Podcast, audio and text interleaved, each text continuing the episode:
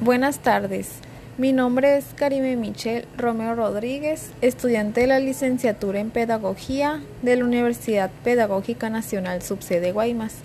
Hablaré del trabajo y la formación humana, de la materia Aspectos Sociales de la Educación, impartida por el maestro Jorge Alberto Ibarra García. Formación humana y capacitación. Pensamos que la tarea de la educación es formar seres humanos para el presente, cualquier presente, seres en los que cualquier ser humano puede confiar y respetar, seres capaces de pensarlo todo y hacer lo que se requiera como un acto responsable desde su conciencia social. Lograr eso es el contenido de esta proposición educacional. La función principal de la educación es conservar y transmitir las verdades sistemáticas y morales que son tan esenciales para el progreso de la sociedad, porque al final el objetivo de enseñar no es meramente solo el comunicar conocimiento a quienes carecen de éste, sino que el aprendiz se adueñe del conocimiento. La mayor dificultad en la tarea educacional está en la confusión entre dos clases distintas de fenómenos que son la formación humana y la capacitación. Lo que es la capacitación humana tiene que ver con el desarrollo del niño o niña como persona capaz de ser creadora con otros de un espacio humano y convivencia social deseable. Y la capacitación tiene que ver con la adquisición de habilidades y capacidades de acción en el mundo en que se vive, como recursos operacionales que la persona tiene para realizar lo que quiera vivir. La capacitación es un instrumento en la realización de la tarea institucional.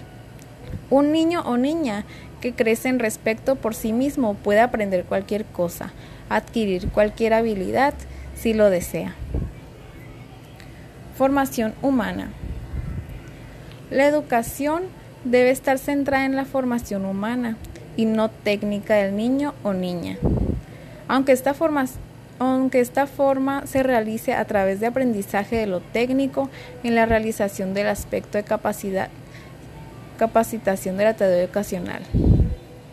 Es tarea del ámbito escolar crear las condiciones que permitan al niño o niña ampliar su capacidad de acción y reflexión en el mundo en que vive.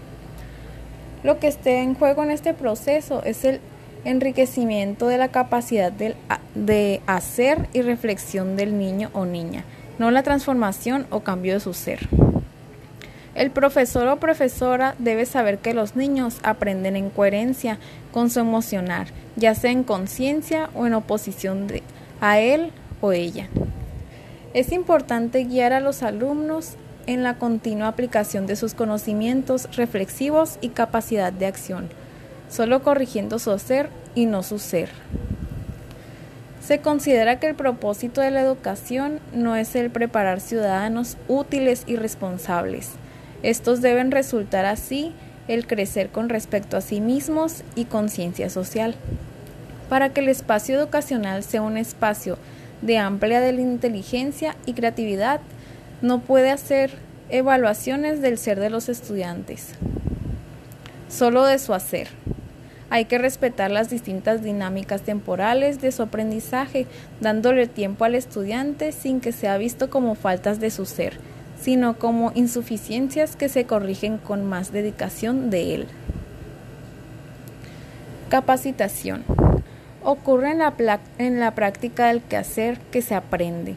Cuando esta práctica se vive en el mutuo respeto del profesor o profesora y el alumno o alumna, el mutuo respeto es fundamental porque amplia la inteligencia al entregarle a los participantes en el aprendizaje la posibilidad de darle un sentido propio al aprender y a lo que se aprende.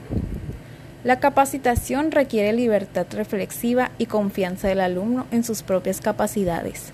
Para que esto pase, el profesor o profesora actúa reconociendo desde su intimidad que todos los seres humanos son iguales, inteligentes y capaces de aprender todo lo que otro ser pueda hacer.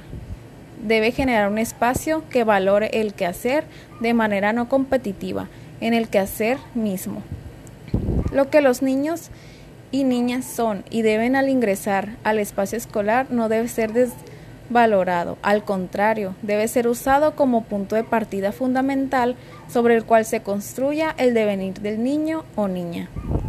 Muchas gracias.